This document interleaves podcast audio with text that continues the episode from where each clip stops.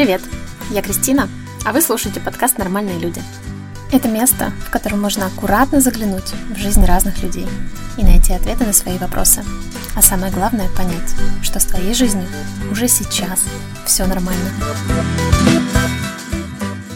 Всем привет! Для всех новеньких я напоминаю, что четвертый сезон подкаста у нас о разных способах и программах, благодаря которым можно учиться, жить, работать и путешествовать за рубежом. Кстати, напомню, что у нас вышел невероятный выпуск о кругосветном путешествии с Аней и Виктором, и ребята рассказывают, как они год путешествуют в доме на колесах, сколько это стоит и какие есть трудности. Для тех, кто задумывается об образовании за границей, у нас был выпуск с Катей, которая самостоятельно поступила в Италию на бюджет и получила большую стипендию, которая покрывала абсолютно все ее расходы на жизнь в Риме. У нас был выпуск еще с Аней, где мы обсуждали программу Erasmus+, и это программа, благодаря которой, учась в российском вузе, вы можете на семестр поехать в зарубежный вуз учиться. Также с покрытием всех расходов и достаточно большой стипендии. И сегодня, вы не поверите, но мы снова говорим об учебе за границей. И я думаю, что благодаря сегодняшнему выпуску у меня и у всех тех, кто нас слушает, появится полноценная инструкция о том, как поступить в зарубежный вуз, и уже точно не будет никаких отговорок, чтобы этого не сделать. В выпуске с Аней мы упомянули два, две самые популярные программы. Это Erasmus Plus и Erasmus Mundus. И, наконец-то, я нашла эксперта в теме Erasmus Mundus. Это Ольга Ручина. Оля, привет! Привет, Кристина. Сегодня она нам раскроет все секретики, как учиться бесплатно в топовых вузах Европы и получать стипендию. Ну что, давай начнем со знакомства. Как бы ты представилась? Обычно я представляюсь, э, как и все, меня зовут Ольга Ручина, и на данный момент я учусь э, по программе Erasmus Mundus, которая называется «Транснациональная миграция». А, на данный момент я нахожусь э, в Испании. Через буквально неделю я уже перееду во Францию и заканчивать буду программу, свой четвертый семестр, где у нас назначены пары до конца апреля, и потом будет защита магистерской диссертации. И еще сразу хочу пояснить такой момент, потому что я знаю, что люди очень часто путаются, а, что такое Erasmus Plus и Erasmus Mundus, в чем разница. А, это не одно и то же. Erasmus Plus — это программа на семестр, иногда на два, то есть иногда можно поехать на год. Erasmus Mundus — это отдельная магистерская программа. То есть это не один семестр в одном университете или там в разных университетах. Это прям несколько семестров в разных университетах. Например, в моем случае, так как э, моя программа имеет два трека, обычно там только один трек есть. Но вот у моей программы два. А, один на английском, второй на французском. Первый трек, например, у нас проходит в Бельгии, и он англоговорящий. Основной вуз координатор Бельгия. Потом ребята едут э, в Польшу, и третий семестр уже могут выбрать, где они хотят, э, собственно, учиться. И четвертый семестр им нужно вернуться либо в Польшу, либо в Бельгию. Большинство ребят выбрали Бельгию, а, потому что им кажется, эта страна более престижной. На моем же треке мы говорим все по-французски, потому что трек э, франкоязычный, Первый семестр я провела во Франции, второй семестр а, в Румынии, тоже на французском языке. И третий семестр я выбрала Испанию на испанском языке, потому что мне здесь очень нравится программа. Мне нравится, что диплом, который я получу, будет связан с образованием, а не с миграциями. Да, то есть в рамках Erasmus Mundus можно получить несколько дипломов. Если у меня программа по миграции, я получаю, соответственно, несколько дипломов. И третий диплом, который мне нравится в Испании, это про социальное образование. То есть это не совсем напрямую связано с миграциями, но как бы социальное образование невозможно без знания того, что такое миграция и как они работают. И четвертый семестр, соответственно, я возвращаюсь во Францию, чтобы писать диплом и заканчивать э, свою магистерскую такую программу. Вот, соответственно, если Erasmus это вы должны учиться в вашем вузе, в вашей стране, и поехать там на семестр, и потом вернуться, и, возможно, вам придется заново закрывать все предметы, которые вы пропустили за этот семестр, то Erasmus Mundus — это уже программа отдельная, независимая, как вот обычная магистратура, просто сформированная вот таким необычным образом. И, наверное, сразу тоже стоит сказать, а, очень многие путают Erasmus Mundus и называют это как бы одной программой магистерской. Вот даже я об этом говорю, но здесь тоже важно сделать пометку, что Erasmus Mundus — это стипендия, и есть несколько программ, которые эта стипендия покрывает. Существует каталог программ, а, для Erasmus Mundus. Это программы, которые покрывают стипендии Erasmus Mundus. А, программы есть вообще в разных направлениях. Там есть технические специальности, есть гуманитарные, а, есть программы с упором на биологию, есть кибербезопасность. И все программы уникальные. То есть, если, например, в ВУЗе мы получаем, там, в российском ВУЗе в магистратуре, мы получаем диплом магистр педагогики, то в Erasmus Mundus такая ситуация невозможна. То есть ты проходишь программу, и по итогу тебе дают три диплома, и должны дать еще один диплом, типа Joint э, Master's Degree, объединенная программа. Соответственно, будет три разных диплома и один такой общий. Ну, по крайней мере, это касается моей программы, потому что я этот момент э, уточняла и видела эти дипломы. Бумажки обычные, не как у нас, не такие красивые. Соответственно, если вы, например, интересуетесь Erasmus Mundus и хотите посмотреть, есть ли что-то интересное для вас, именно программа, то вы идете в каталог, смотрите там, какие программы есть, и потом переходите по каждой программе и смотрите уже состав, как бы наполнение этой отдельной магистрской программы. То есть какие страны включены, зависит от программы. Какие университеты зависят от программы. Чему вас будут учить, тоже зависит от программы. Далее, когда вы поняли, что есть программа, которая вам нравится, то с вероятностью 99,9% на нее будет выдано финансирование а, от Европейского Союза, и это как раз стипендия Erasmus Mundus. Иногда бывает так, что есть программа, есть на нее стипендия Erasmus Mundus, и плюс параллельно есть еще какая-то стипендия, на которую тоже можно подать. Или там полное покрытие tuition fees. Tuition fees — это когда вы платите за обучение. То есть если вы получаете стипендию, вы ничего не платите, и вам платят за то, что вы вообще согласились в ней участвовать. А есть, например, такие ну, маленькие стипендии от программ, и, например, они могут вам покрыть э, tuition fees. Но самый идеальный вариант — это, конечно, Erasmus Mundus. Когда вы посмотрели программу, она вам понравилась, вы подали документы, вас рассмотрели, апреля, и вам дали стипендию. Все, тогда вообще можно ни о чем не париться и наслаждаться жизнью. Мы сейчас тут так с тобой долго нагромождение все эти обсуждаем. Это безусловно, очень важно. Я бы хотела это препарировать так, чтобы это было понятно абсолютно всем вот это все сложное, да, вот это все такое интересное, три диплома, обучение за границей, я очень сразу э, вот прям хочу сказать, э, что твой пример, он максимально реальный. Без мам, папы кредитов ты сделала это все сама, насколько я понимаю. Только твоим желанием и твоими усилиями это все получилось. Поэтому все, кто сейчас испугался дружно, я хочу всех э, сразу заверить, что это реально, и Оля тому пример. Расскажи немножко про то, откуда ты, как начинался твой учебный трек, и откуда вообще столько желания учиться продолжать. Да, это вопрос, э, сколько желаний учиться во мне есть, э, я сама себе его задаю. А, на самом деле я родилась в маленьком городе, город Саранск, это республика Мордовия, это в России. И до 11 класса я жила в Мордовии, закончила обычную школу, обычную реально общеобразовательную школу номер 27, про которую даже в Саранске не очень много людей знает. Но я очень свою школу люблю. Собственно, я сдала ЕГЭ, я очень хотела быть журналисткой. Не знаю, я, я прям очень сильно хотела брать интервью у людей, хотела путешествовать, потому что для меня это как раз и было, это и было быть журналистом. То есть путешествие плюс интервью. Но я набрала не очень много баллов по литературе. Недостаточно для того, чтобы пройти в топовый вуз. Естественно, МГУ э, на журфак. Голубая мечта просто была. А, но набрала другие а, баллы, там история, английский, русский, и поступила в дипломатическую академию на бюджет, потому что я очень хотела учиться в Москве. Я принципиально не сдавала там общество знания, чтобы у меня даже не было возможности подать там в наш вуз, не потому что он плохой, наш Мордовский государственный университет, он тоже расшифровывается как МГУ, аббревиатура, только он мордовский. И мы каждый раз об этом шутим. Типа, я тоже выпускник МГУ вообще-то. А, так я поступила на международные отношения а, в дипломатическую академию на бюджет, а, о чем абсолютно не жалею. Мне эти четыре года дались достаточно сложно, потому что есть свои особенности в академии, но в целом глобально я очень довольна, что все сложилось именно так, и что я прям пошла именно туда. На третьем курсе я поехала на семестр по обмену. Он так называется семестр по обмену. На самом деле там никого ни с кем не обменивали, мы просто сами поехали. Семестр я провела во Франции, а, в Неома Бизнес School. Это одна из э, таких, ну, хорошо известных бизнес-школ во Франции, не самая топовая, но такая приличная. И вот тогда начался мой путь к образованию за границей. Я вообще тогда не понимала, как эти люди могут себе позволить учиться, где они зарабатывают деньги. Мой источник дохода был репетиторство. Все. Я за 450 рублей там преподавала английский детям, и мне это очень нравилось в целом, но это там потолок был 15 тысяч рублей в месяц. А родители мне тогда не помогали, и это была моя принципиальная позиция, что я хочу выжить сама. Но как раз когда я ездила на семестр по обмену, я поняла, что надо найти какие-то способы для того, чтобы нормально учиться, получить магистратуру в Европе. И, соответственно, мой э, выбор пал на Францию, потому что я знала французский. Я учила его как раз в академии и стала искать возможности. И пришла на какую-то выставку образования, и тут мне э, женщина, которая посмотрела на мой профиль, говорит, девушка, вам нужно поступать на М1, то есть на первый год магистратуры во Франции, и вам стипендию на это никто не даст, тем более с такой специальностью. И все. Очень вдохновляюще.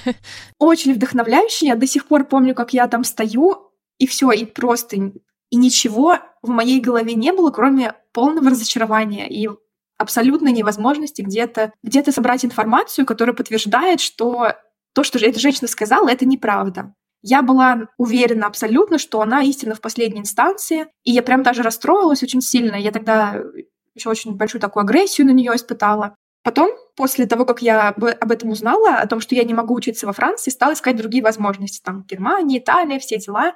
Но я не хотела учиться ни в Германии, ни в Италии. Я хотела много путешествовать, и я не знала, как это вообще можно соединить. И потом на просторах интернета, в Инстаграме я наткнулась на пост про Erasmus Mundus. И вот тогда я стала сама там искать по первым ссылкам в Гугле, находить, что это вообще за стипендия, а сколько платят, что там дают какие-то деньги. Все это казалось, естественно, мошенничеством каким-то, что так не бывает, что это вообще бред, и это все неправда. Но я помню очень хороший момент, когда я ехала в поезде с папой, и мы ехали в, в мой родной город. Я листала сайт э, с Erasmus Mundus, ну, каталог, и нашла одну программу, это как раз была моя Митра, я захожу на сайт, я вижу, что мне все нравится. Там просто собрано все, что я так хотела. Я хотела учиться на французском, я хотела много путешествовать, ну, не только, соответственно, по Франции, а там сразу три страны можно посетить. Вообще просто взрыв мозга. Соответственно, я посмотрела, какие документы нужны, у меня был шок. Я такая, ну все, это я точно не соберу, это у меня не получится. И потом я на этой волне мотивации и одновременно такой демотивации, потому что надо много сделать, говорю об этом папе. Он такой, ну, попробовать стоит. Думаю, ну ладно, хотя бы так. Хотя бы не сказал, что это невозможно. Хотя родители тоже были... У них были большие вопросы, когда я была вот это вот. Надо знать IELTS, надо знать э, DALF, это экзамен по французскому, надо подготовить э, рекомендательное письмо, надо написать это мотивационное письмо. Ну, не то чтобы они были в восторге от этой затеи, но чем бы дитя не тешилось, лишь бы не плакало. Расскажи, есть ли у программы, то есть у этой стипендии Erasmus Mundus, какие-то ограничения? Все ли могут на нее претендовать? Или есть какой-то список критериев, по которому ты понимаешь, что ты не проходишь? Глобально могут претендовать все. Неважно, сколько тебе лет, э, неважно, из какой то страны, реально из любой страны. Есть вопросики по гражданам, которые родились в Крыму, но это тоже такой момент, который нужно уточнять э, непосредственно у координаторов. Но глобально можно всем. Причем огромный плюс Erasmus Mundus в том, что стипендии даются чаще людям не из Европейского Союза. На моей программе, сколько у нас, три человека из ЕС, там 20 человек, из них только три из ЕС, все остальные из разных стран. Что необходимо? Наличие бакалавриата, потому что или специалитета, потому что это магистерская программа, и, соответственно, без э, наличия первого образования вас туда никто не возьмет, потому что для магистратуры нужно первое образование, там, бакалавриат или специалитет. Если у вас уже есть магистратура, тоже можно подавать. У нас, например, есть на программе молодой человек, ну, не очень молодой, а, из э, Бенина. У него три магистратуры, то есть это его четвертая магистратура получается, и э, как бы она очень логично вписывалась в его карьерный трек. Я думаю, поэтому ему и дали стипендию. Есть ограничения у каждой программы, на них нужно смотреть. То есть это такие ограничения, которые не всегда ограничения на самом деле. Например, там надо сдать IELTS на 7,5. То есть, с одной стороны, это ограничение, но с другой стороны, это такая мотивация к росту. Если надо сдать хорошо язык, то можно его подтянуть и хорошо сдать экзамен. А, есть ограничения у некоторых программ по среднему баллу. То есть, если вы, например, не там круглый отличник, то подаваться нельзя. Я очень редко такое видела. Обычно просят там адекватный какой-то средний балл, типа 4,5-4,7, если уж прям совсем такая excellence-based у них э, критерий есть. Но в целом глобально ограничений нет, и программу может найти каждый человек для себя. Ты сейчас, когда сказала про парня, э, у которого четвертая магистратура, что это хорошо вписывается в его карьерный трек. Если моя магистратура отличается предметом изучения от э, моего бакалавриата, ну, то есть, который я хочу, да, там, э, исследовать теперь вот эту область, поменять предмет исследования, то важно ли, какой у меня бакалавриат? Глобально невозможно сменить специальность. То есть, если, например, я обучалась физике в Бауманке, и я хочу поступить на психолога, там учиться психологии, то это невозможно сделать.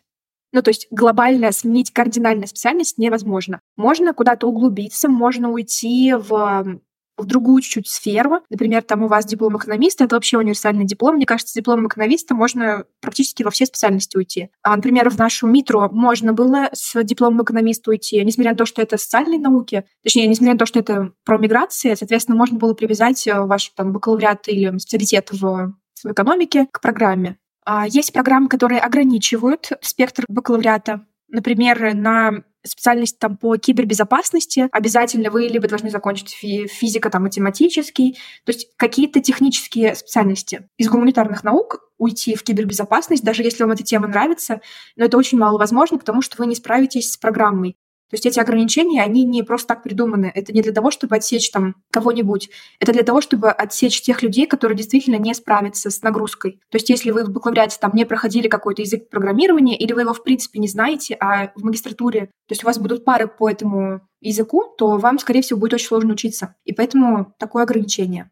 Поэтому, подводя итог, можно сказать, что глобально сменить нельзя, но углубиться или чуть-чуть повернуть свой трек можно. Мы уже поговорили про языки, да, ты скользь упомянула, что есть некоторые требования у каких-то программ, что, например, IELTS 7.5. Вообще, я думаю, что это ключевой момент, да, знание языков в целом. И здесь, соответственно, вопрос, достаточно ли, например, только одного английского, либо нужно знать еще язык, какой, от чего это будет зависеть. Требует ли программа второго языка, да, или можно только с английским прокатить?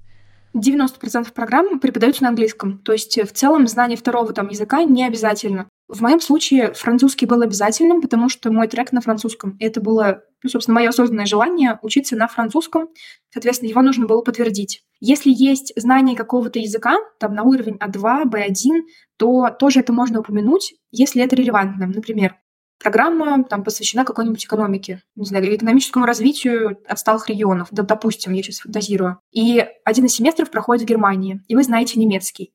Ну, то есть тогда вы можете спокойно сказать, вот знаю немецкий, смотрите, хочу пройти стажировку потом в Германии по этому направлению, и вот у меня уже есть там уровень B1, подтянул, будет B2, и вообще красота. То есть в таком случае это будет выглядеть логично, понятно, такой плюсик в карму.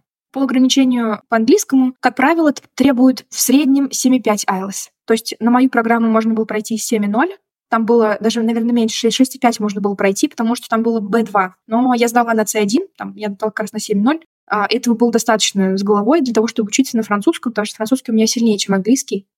7,5 — это вполне подъемный уровень языка. Ну, адекватный. Да, это сложно, иногда нужно будет прям сильно попотеть, но это подъемно, это возможно. И если вы проходите порог 7,5, то дальше все уже спокойно. Там тянуться до девятки нет смысла.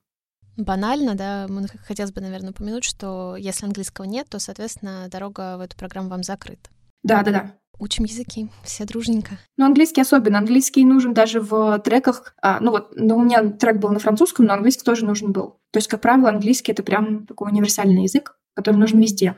Расскажи немножко про предмет своего изучения. Ой, это сложно. Так как программа посвящена миграциям, так называется транснациональная миграция, первый семестр, который мы учили во Франции мы изучали очень тесно эти самые миграции. То есть и политические аспекты, экономические, социальные, и что-то на свете мы там не изучали. Даже историю миграции э, все изучали.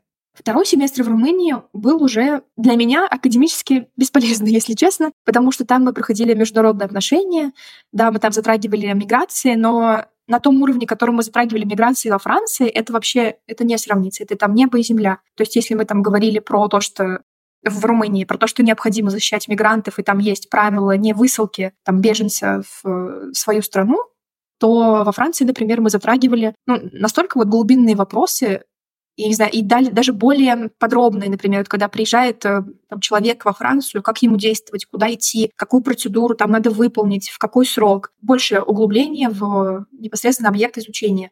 В Румынии же все было больше про международные отношения, и это мой бакалавриат. В целом это было то же самое, только на французском.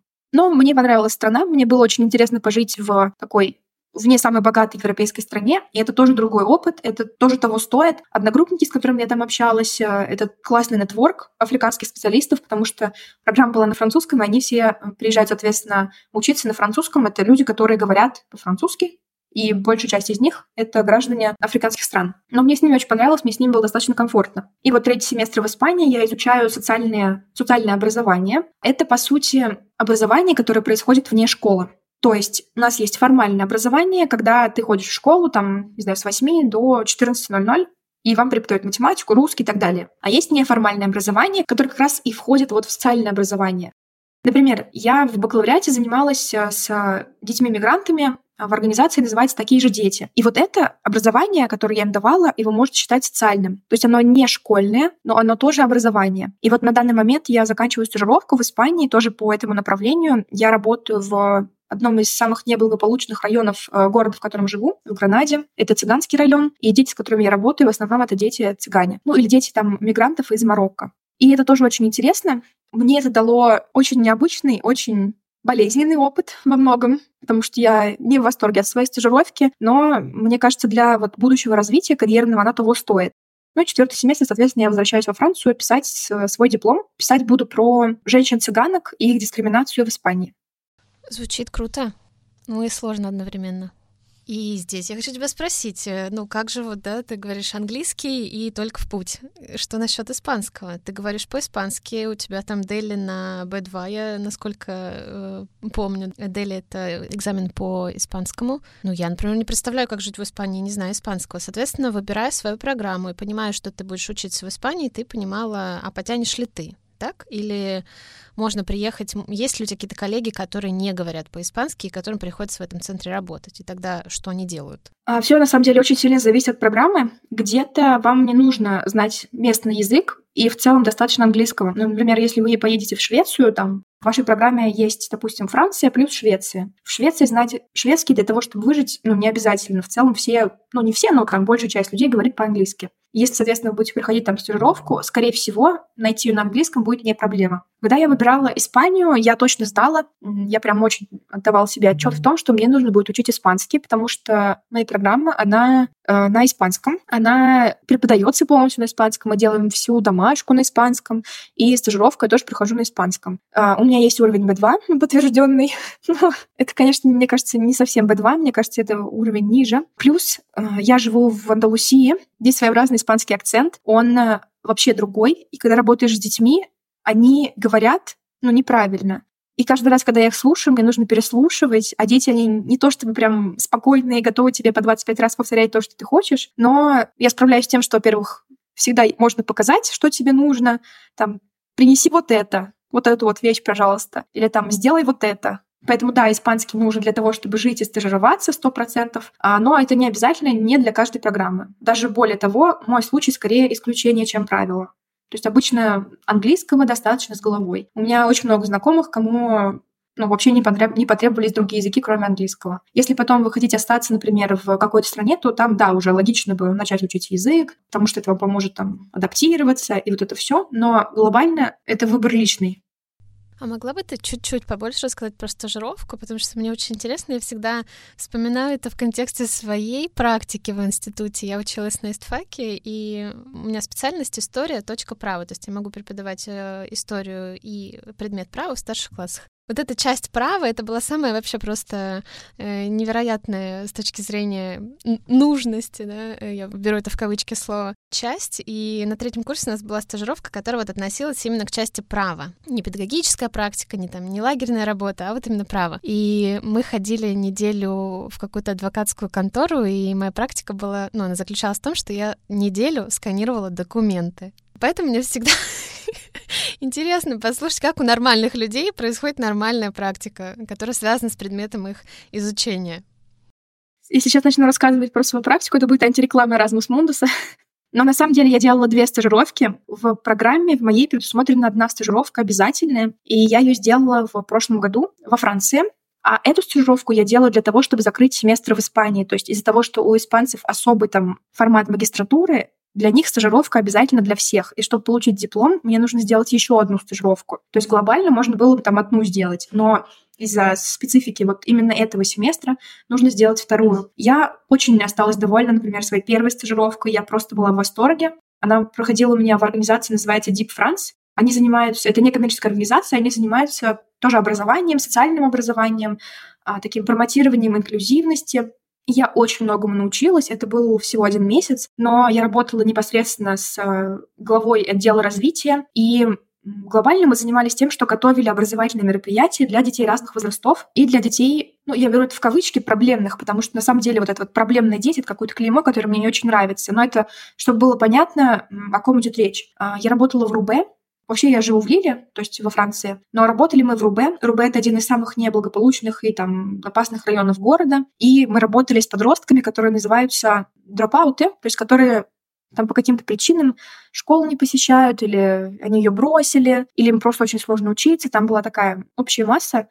И сначала мне было страшновато, но потом через, сколько получается, у нас было пять э, с ними с таких воркшопов, и я прям видела, как ребята начинают раскрываться, как они начинают делиться, как они стали такими более спокойными. Понятное дело, что за пять таких уроков, ну, грубо говоря, уроков, изменить глобально что-то невозможно. Но вот благодаря тому, что эти уроки вообще были, они стали как-то более смотреть на мир более мягкими глазами, если можно так вот выразиться.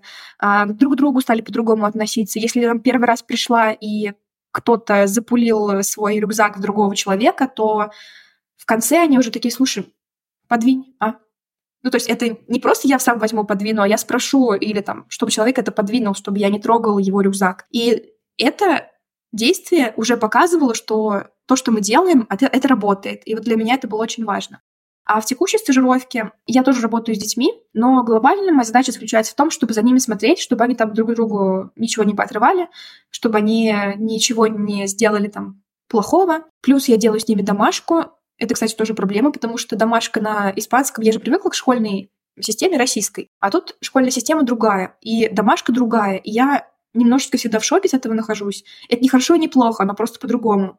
И ну, для меня это прям... Ну, я тоже такая девочка тепличная. В целом у меня там оба родителя. Я росла в вот такой адекватной плюс-минус обстановке. А здесь я прям вижу другую реальность, которая находится в Европе. Нам так говорят, что вот в Европе оно как-то все такое классное. Там, конечно, все загнивает, но с другой стороны, там какие-то новые практики. А здесь я вижу, что проблемы есть, и дети действительно сложные. Например, вот в субботу буквально на днях меня зарапала девочка, а у меня вот тут вот все покрылось кровью, потому что так получилось. Я ей запретила а, помыть голову водой из унитаза. Я зашла в тот момент, когда она уже собиралась это сделать. Я ей говорю, подожди, подожди, подожди. И я вижу, что она вот уже смотрит на меня и готова забрать э, эту воду. Естественно, у меня была первая реакция а, ее отхватить, но я как бы обычно не трогаю детей руками, потому что я думаю, что лучше спросить, там, можно ли я там тебя уберу. Но здесь уже было понятное дело, что вот мыть голову желтой водой из унитаза, извините, это не очень. И пришлось ее забрать. И она вцепилась мне в, в руки, такая, нет, я хочу, дайте мне это. Я до сих пор не знаю, сделала ли я правильно или нет, потому что я потом получила еще тонну хейта за это, когда поделилась об этом в своем инстаграме. Типа, нужно было дать ребенку возможность э, самовыражаться. О, о боже, ой, ой, это педагогика, знаешь, в которой все так сильны после произошедшего все это комментировать. Да, это прям точно. Но для меня это тоже необычный опыт. Он мне дается очень тяжело, но в целом он мне нравится, потому что на основании этой своей стажировки я думаю, что буду писать свой диплом. То есть из того, что диплом нужно делать, нужно иметь какие-то полевые заметки, но полевые там, грубо говоря, то у меня вот теперь эти заметки есть, потому что я нахожусь э, в тесном контакте с э, женщинами-цыганками, с детьми, которые тоже считают там себя цыганами. Ну вот в этом и заключается вся стажировка. Ну, эпично. Хочется узнать про бытовую часть вопроса. А насколько тебе нравятся все условия? Насколько вообще комфортно было в каждой из стран учиться? И про финансовую сторону вопроса тоже хотелось бы тебя спросить, потому что есть стипендия, как мы поняли. Хватает ли ее? На что хватает? И вообще, как финансово ты себя чувствуешь? Ой, финансовый вопрос у нас такой всегда щепетильный. Мне глобально денег хватает на то, чтобы жить нормальной жизнью. То есть не то, чтобы прям шиковать, но там путешествовать даже, питаться нормальной едой, а не там одними бутербродами. Что по деньгам? Нам платят ежемесячно 1000 евро в месяц. 1000 евро в месяц э, не зависит от страны, то есть ты можешь быть э, в Бельгии, может быть в Польше, в Румынии. Сумма одинаковая, ты подписываешь контракт, и эта сумма не меняется. А, кроме того, нам, как гражданам одногруппница, тоже из России, а нам каждый год выплачивают 2000 э, евро. То есть в прошлом году 2000 евро и в этом году 2000 евро. Если вы приезжаете откуда-нибудь из более далекой страны, то сумма увеличивается до 3000 евро. Плюс единоразово выплачивают 1000 евро на переезд и вот это вот все. Денег хватает на то, чтобы жить в тех странах, а, в которых я жила и, собственно, сейчас живу. новые программы Erasmus Mundus, которые получили финансирование либо в прошлом году, либо вот в этом году, они уже чуть-чуть более щедрые, они платят 1400 евро в месяц, но они не дают дополнительных выплат. То есть у меня финансирование старого образца, новый образец — это уже просто 1400 евро. Если там пересчитать, то получается разница в 100 евро. То есть я получаю там условно 1300 евро в месяц. Новые программы платят 1400 евро в месяц. А, я знаю, что на эти деньги очень сложно выжить, например, вот а, в Брюсселе. Это ребята с другого трека, и они часто жалуются, что этих денег не хватает, и они подрабатывают. То есть кто-то там подрабатывает у себя на родине онлайн. Для того, чтобы жить во Франции, в Румынии и в Испании, тысячу евро этого вполне достаточно. В целом, Франция, например, одна из самых таких щедрых стран для, стип... Э, для студентов, потому что нам дают круз, это общежитие, соответственно, мы за него платим там ну, грубо говоря, 300 евро, и какая-то денежка возвращается на счет за каф. То есть, если я там плачу 300 евро в месяц, ну, условно, 80-150 евро может вернуться обратно, если я заполню бумажки. А, плюс нам положены еще обеды, обеды обычно недорогие во Франции, там 3 евро примерно, 3 или 4, но они такие прям полноценное питание. А проезд Проезд — это тоже одна из самых больших э, статей расходов, особенно в больших городах. А во Франции, например, вот в Лиле у нас нету студенческих скидок на проездной, но есть по возрасту. Мне 24 года, и я прохожу по э, самому минимальному, самому выгодному тарифу. То есть неважно, студент, не студент, а главное, что тебе там нету 26 лет. Плюс это музеи все бесплатные из того, что студент. Какие-то есть скидки в кафе, в ресторанах иногда тоже студенческие. То есть для Франции достаточно. Для Румынии вообще было с головой просто. У нас там общежитие стоило 40 евро в месяц, даже, наверное, меньше, если переводить на евро, там другая валюта. А, мы успели там попутешествовать, ездили чуть ли не по всей Румынии, я еще слетала в Болгарию, и этого было ну, реально с головой. В Испании уже стоило прям подужать свои расходы, потому что, например, за комнату я плачу 400 евро, и никто мне ничего больше не возвращает. А выживать в Испании на 600 евро вполне реально, особенно в не очень большом городе. Но если это та же самая Барселона или Мадрид, э, ну, у меня есть вопросики. Э, поэтому, когда выбираете программу Erasmus Mundus, нужно посмотреть на страны, которые там есть. Если там, я не знаю, Великобритания и Швеция, на 1000 евро в обеих странах ну, сложно прожить. Надо быть реалистами. Нужно иметь какую-то подушку безопасности. Но если, например, одна страна там Великобритания, а вторая Франция, и там первая Великобритания, а вторая Польша, то в Польше на 1000 евро можно прожить спокойно. И можно просто бюджет рассчитать таким образом, что вам будет хватать денег. У нас, например, на третий семестр можно было поехать в Ирландию. У нас там был выбор Ирландия, Сенегал, а, Бразилия и Венгрия. И Испания, естественно. Ребята сразу отказались от Ирландии, потому что там на 1000 евро не выжить. И, соответственно, финансирование дополнительное уже получить нельзя. Э, хотя попросить можно было, но по факту это заморочено очень и вряд ли дадут. Э, у нас были ребята, кто попросили, а, им отправили столько, сколько они просили, но это очень уникальная ситуация, потому что программы у моей остались деньги, им нужно было их как-то реализовать, и вот они нам там разрешили, пошли навстречу. Ну, я лох последний, я думала, что это только для тех, кто едет в Бразилию, и все. И я не стала подавать, хотя могла получить дополнительно 200-300 евро. Ну да ладно.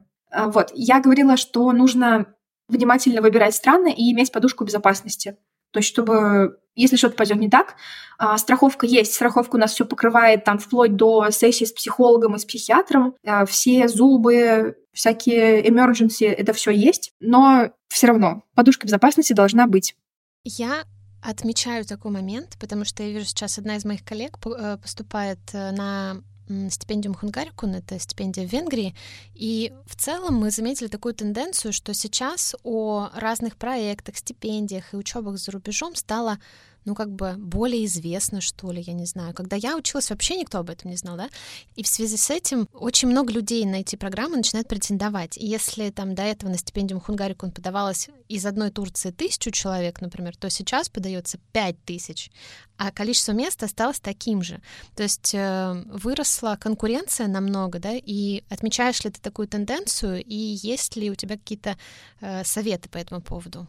Да, сто процентов конкуренция стала выше, это прям железно, потому что подается больше людей, появляется больше команд по поступлению за границу, кто помогает. А, я сама работала в такой команде и работала в теплостаде, обожаю ребят, мы с основательницей хорошие подруги. Я периодически у нее живу в Париже, а, поэтому ну, даже вот на примере теплостадии я прям видела, что каждый год э, все больше и больше людей интересуются поступлением.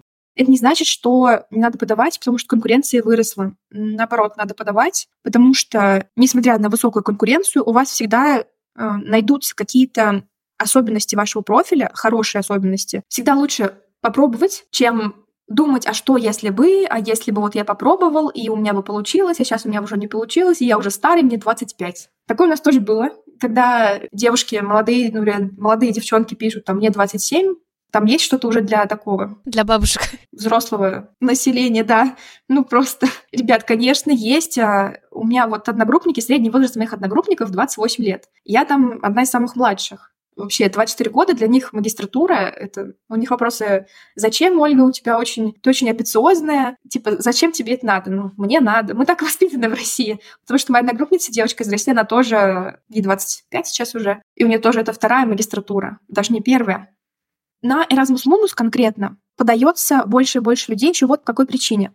Очень простая процедура подачи. То есть ты находишь программу, ты подаешься, и все, и тебе не нужно там делать отдельное эмоционное письмо под программу, под стипендию, под еще что-нибудь. Ты подал, и ты забыл, все, и ты просто ждешь. Это и плюс, и минус. Если ты подаешь просто документы, и тебя одновременно рассматривают на стипендию, ну ты как бы спокоен. Все, ты все сделал, твоя работа закончилась. Но вместе с этим податься на программу может тысяч человек, но не факт, что у этой тысячи человек будет классная заявка. Даже скорее так, легко податься, и ребята такие, ну, подамся на всякий случай, вдруг им понравится мой профиль, и они меня возьмут. И они не парятся. Я просто, я знаю лично такой пример. Я недавно помогала своему другу из Индии. Он подавал и сейчас подает на программу как раз по кибер, кибербезопасности, и он попросил меня там просто подружами проверить его письмо мотивационное и посмотреть, что там не так. И вот у него офигенный профиль, просто реально классный профиль, он прям очень умный. Ну, в итоге он написал о себе как, э, я не знаю, как первокурсник, у которого ничего нет. И я вот подумала, вот отправил бы он такое письмо, ну, конечно бы, скорее всего, его не взяли.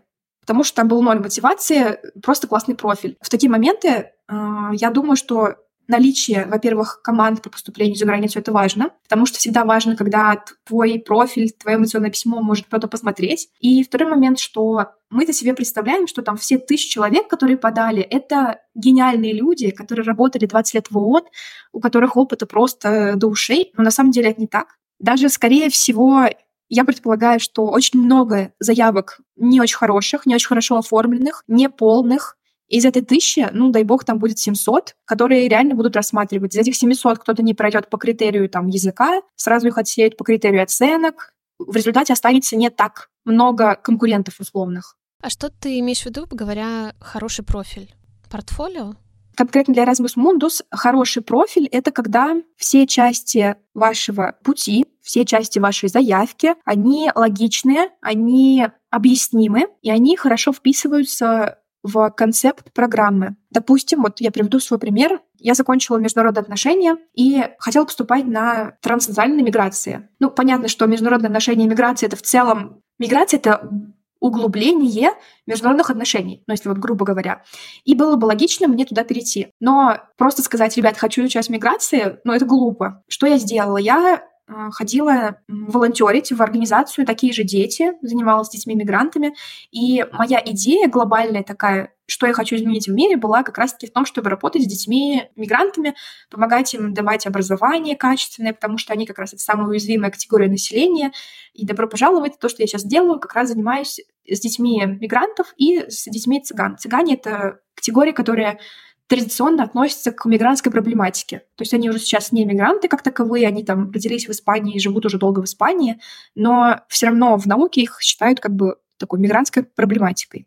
И плюс я показывала, что вот у меня еще есть французский, я могу учиться на французском, я хочу учиться во Франции, потому что я уже там училась, я уже провела один семестр. Я знаю, что мне подходит э, ну, манера преподавания. Потом я говорила, что вот в Испании у вас есть тоже семестр в Испании, и на тот момент я не знала испанского, но я написала, что я знаю, естественно. ну, я сам знала на А2, наверное, но на Б2, конечно, пришлось уже учить в процессе, когда меня взяли. Рассказала, что вот это логично встраивается в мой трек, и если я поступлю, например, на программу, я еще буду учиться вот социальному образованию, и это соответствует моей глобальной идее, и это соответствует моему опыту, потому что я уже этим занималась. Я там уже писала какие-то работы про миграцию. И вот все эти моменты, они об одном и том же. То есть они вот про такую однородность, в том плане, что каждый мой шаг был понятен. Соответственно, я в жизни, на самом деле, это ну, была сборная солянка. Я там этим занималась, тем занималась, и комитет свой организовывала, и вот это то все пятое, десятое делала. Но показала для программы я... Ну, просто в формате мотивационного письма ты все это причесываешь и даешь им обоснование, почему именно тебя нужно взять, почему ты лучший кандидат, а не Петя, Вася или кто-то еще. Да. То есть это всю сборную солянку мы превращаем в такое однородное пюре, и показываем, что оно все логично выстраивается в концепцию. Мне, кстати, тогда вот как раз помогла Ксюша из э, Тепло Стадии, это как раз э, основательница. У меня была с ней консультация, и она мне прям очень здорово помогла и показала, как все, что у меня есть, просто структурировать, и чтобы оно выстрелило. Потому что у меня было много всего, много логичного, много понятного, но не было вот такой хорошей структуры. Поэтому я всегда за то, чтобы кто-то посмотрел ваше э, письмо. Не обязательно человек из э, там, команда по поступлению за границу. Это может быть просто там ваш знакомый, который разбирается, который может посмотреть логику, которому должно быть все понятно. Но если есть возможность э, там, заплатить деньги, я всегда за то, чтобы отдать профессионалу, пусть читают, пусть мне дадут обратную связь. Я просуммирую, что если у вас есть желание поступить за границу, и вы не знаете, с чего начать, есть команды по поступлению, есть эксперты, которые вас проконсультируют, да. Не обязательно брать полное сопровождение, можно взять какую-то разовую консультацию, где структурируют весь ваш опыт и хотя бы вас направят. При этом, если у вас э, нет этой возможности, там, финансовой или еще что-то, то в целом это тоже реально поступить самостоятельно, просто вопрос инвестиции времени в это. Да, все именно так. Если вы хотите поступать самостоятельно, это абсолютно возможно. Тем более сейчас очень много бесплатных материалов. Э, мне кажется, на YouTube сейчас много видео, как конкретно поступать. А у меня не было полного сопровождения. Я поступала сама, брала вот консультацию по документам. И, собственно, это все. А, ну, у меня была там только одна программа. Я знаю, что в Италии, например, сложнее поступить из-за вот этого многоступенчатого процесса. Там стипендию как-то нужно еще правильно оформить. Это которая стипендия по доходам. И вот там я бы уже все сказала, ребята, как-нибудь проживу. Буду жить на вокзале, но я вот, эти, вот в это углубляться не буду. Катя рассказывает э, в нашем с ней выпуске о том, как она получала стипендию на учебу в Италии, как раз стипендию по доходам. Э, можно послушать, если вам актуально. Ссылочку мы оставим. Давай просуммируем наш такой с тобой подробный диалог о учебе за рубежом по э, Erasmus Mundus. Для меня было достаточно много открытий сегодня. Я знала только поверхностно о программе. Что бы ты могла сказать тем, кто хочет поступить, думает, сомневается, ходит вокруг да около, во-первых, э, мне хочется немножко структурировать то, что я сказала. Erasmus Mundus — это стипендия, которая дается на определенные программы. Программы не классические, а программы уникальные. Например, детская литература, вот «Мои же миграции». А там есть еще одна программа по миграции на английском языке. То есть это что-то такое уникальное, ну и глубокое. То есть вам придется погрузиться в эту тему достаточно глубоко. А стипендия выплачивается ежемесячно, это 1000 либо 1400 евро в месяц. И если это 1000 евро в месяц, то вам еще в год дают там деньги на переезды. Для того, чтобы э, подать на стипендию, вам вы выбираете программу, подаете документы на нее, и вас автоматически должны рассмотреть на стипендию. Там главное галочки все поставить одновременно, чтобы вас рассмотрели. С этим надо быть осторожными. Какой совет могу дать и что вообще могу сказать? Все, кто рассматривает Erasmus Mundus, должны себе отдавать отчет в том, что эта программа не для всех. Это программа для людей, которые готовы переезжать, которые готовы каждые, ну, получается, полгода, каждые там 3-4 месяца оказаться в новой стране, и с нуля начинать строить свой быт. Это очень классный опыт, это действительно то, наверное, что выделяет каждого стипендиата Erasmus Mundus, что у вас настолько сильно прокачается адаптивность, что вам уже будет все равно, куда ехать. Хоть там, я не знаю, в Африку, э, хоть в Швецию, хоть в Норвегию, вы везде выживете. Это прям сто процентов. Потому что в какой-то момент я уже поняла, что я даже не переживаю, что сейчас поеду в какую-то страну, где я еще ни разу не была, и язык, который, ну, я так себе еще ни разу не практиковала. Но это приходит со временем. А со временем появляются новые друзья, и в каждой стране они разные. Э, единственный минус, что каждый раз приходится с ними обрывать ну, контакт, потому что ты уезжаешь, и у вас вроде как он сохраняется там, в Телеграме, вы что-то там переписываетесь, но построить прям глубокие отношения достаточно сложно, только если это ваши одногруппники, которые с вами путешествуют. Вместе с этими вот недостатками Erasmus Mundus потрясающий опыт для того, чтобы получить знания в сферах, в которых никто не будет разбираться настолько круто, как вы. То есть настолько глубоко мы изучили проблемы миграции и в целом настолько комплексно, что сейчас мне очень даже сложно, например, об этом рассказывать, потому что я каждый раз думаю, так, а вот в этой стране по-другому, а вот в этой не совсем так. А здесь вот есть как бы еще такой один подводный камень. И получается, что ты знаешь много, ты знаешь интересные вещи, и ты уникальный специалист, которого действительно на рынке ну, нет. Главное объяснить это работодателям. Ну и совет, конечно же, подавайтесь, ищите свою программу, подавайтесь, не бойтесь. Это, наверное, настолько уже утрировано, что просто, ну, все говорят, не бойтесь. А чего бояться-то? Не бойтесь поражения, не бойтесь того, что вам не дадут стипендию. Ну, не дадут, и ладно. Зато у вас будет опыт написания мотивационного письма, рекомендации. Сто процентов пригодится. Даже если кажется, что я вот написал CV, оно никуда потом не пошло, неправда вы найдете этому потом применение. Это навык, который вы проработаете. Поэтому подавайтесь и не бойтесь э, не получить стипендию. Ну, рано или поздно ваша стипендия вас найдет. Класс. Оль, спасибо тебе большое. Всем спасибо. Спасибо, что позвала на подкаст. Мне очень-очень приятно. Наконец-то в роли не подкастера, а гостя. Да, мне тоже было очень приятно с тобой познакомиться. Мы это упомянули в самом конце, но мы все ссылки, все-все-все оставим. У Оли тоже есть свой подкаст. Он называется «Альдента социолог», и там она разбирает э, животрепещущие темы. И прям то, что меня поразило с самого начала, когда открыла подкаст, у тебя есть интервью с Дунцовой. Я оставила его на сладенькое, пока еще не послушала. Ну, в общем, я думаю, что это прям достойно того, чтобы посмотреть, какие темы вам интересны из того, что Оля делает. И ссылки на ее э, телеграм-канал мы тоже оставим. Спасибо большое, что слушали. Спасибо большое. Надеюсь, что вам было полезно, и вы возьмете что-то для себя из этого. Даже если ничего не возьмете, просто хотя бы будете знать о том, что такая возможность есть, потому что это расширяет нашу картинку мира. Большое спасибо, что послушали этот выпуск. Для меня это правда очень важно. Я прошу вас поставить подкасту оценку или написать комментарий на той платформе, где вы его слушаете. Это поможет мне в продвижении. Обнимаю. Пока-пока.